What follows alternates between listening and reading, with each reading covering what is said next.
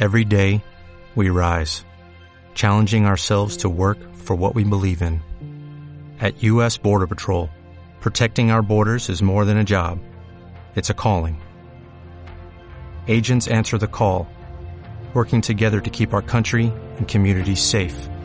If you are ready for a new mission, join U.S. Border Patrol and go beyond. Learn more at cbp.gov/careers.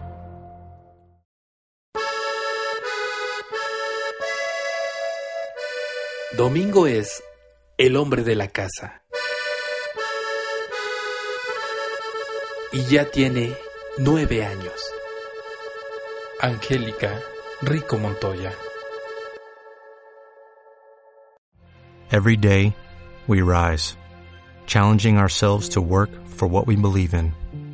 At U.S. Border Patrol, protecting our borders is more than a job, it's a calling. Agents answer the call, working together to keep our country and communities safe. If you are ready for a new mission, join U.S. Border Patrol and go beyond.